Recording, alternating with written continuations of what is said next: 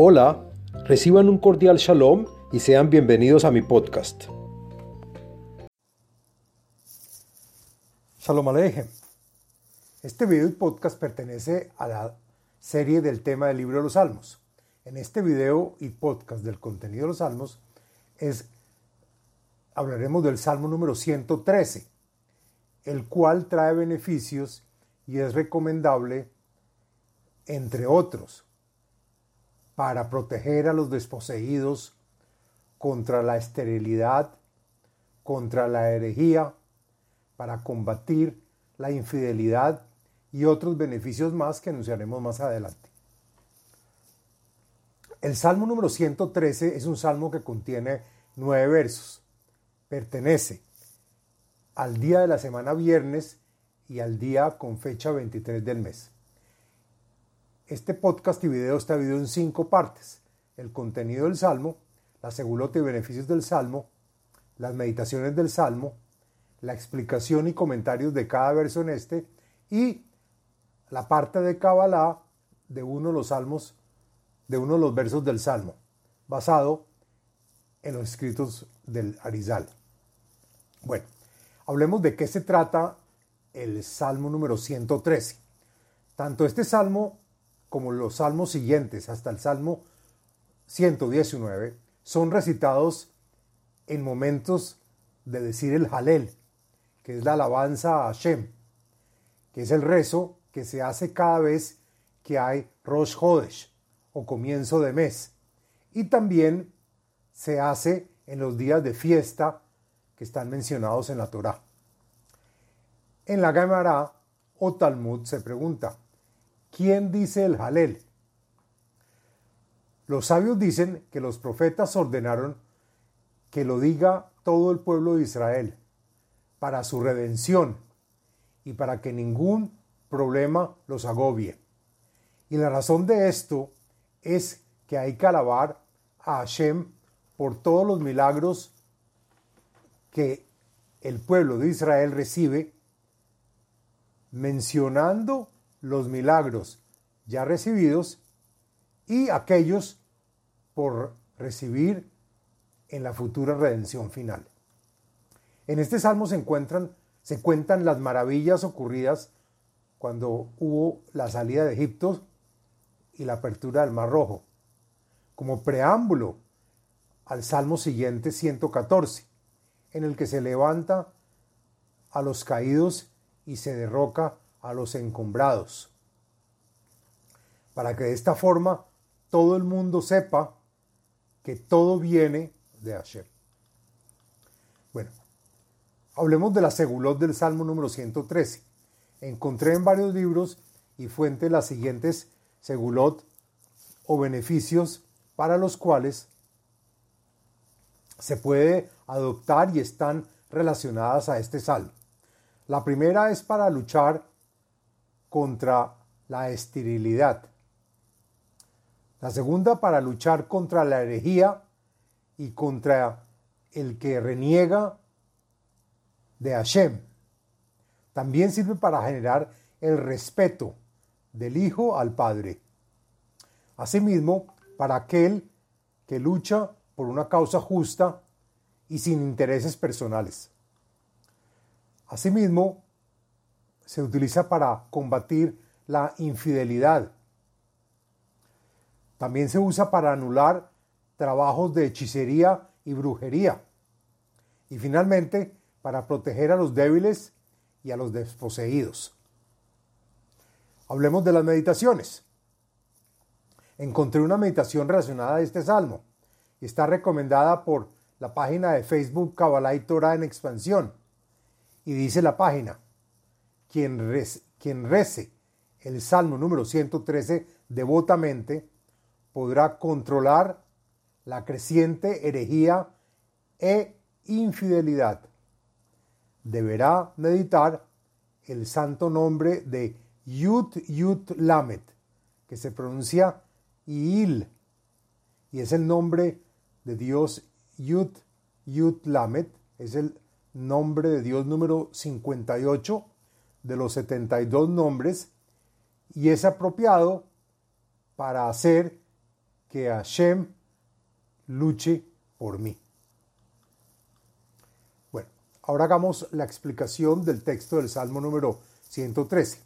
Lo siguiente es la explicación del contenido y los comentarios del texto del Salmo.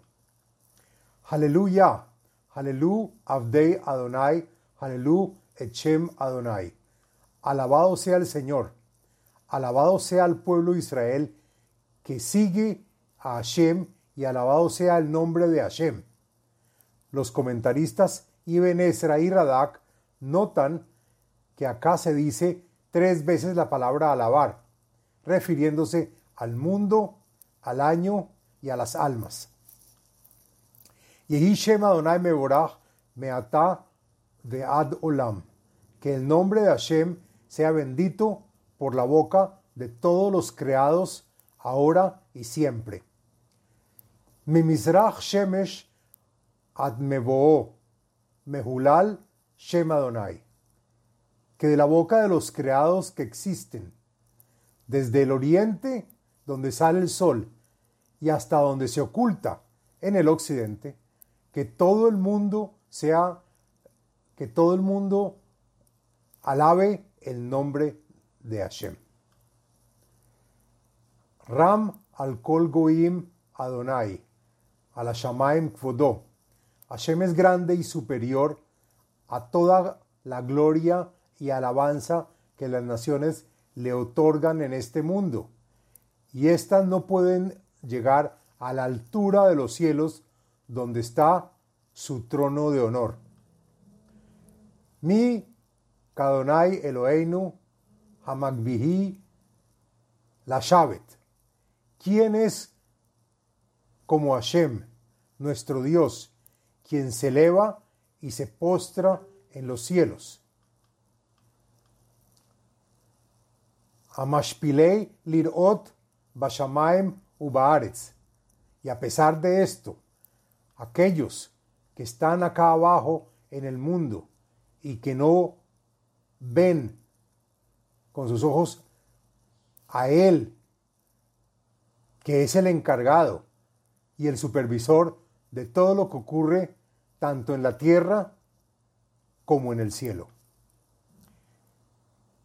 Mekimi meafar dal, meashpot yarim evion.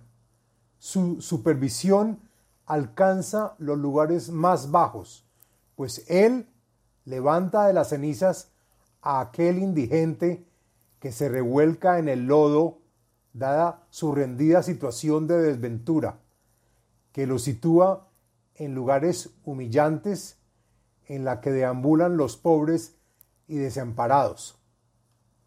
Lehoshivi im nedivim im nedivei amo. Y él eleva el honor de sus seguidores hasta ubicarlos y situarlos junto con aquellas personas importantes y honoríficas del pueblo de Israel. Mushivi Akere Tabait, Em Habanim Smeha Haleluya. Y él le ayuda a la mujer estéril a retornar a la casa de sus hijos, es decir, a que ella pueda concebir hijos y así vivir final felizmente con ellos. Y por esto, alabado sea el Señor. Bueno, hasta aquí la explicación del Salmo número 113.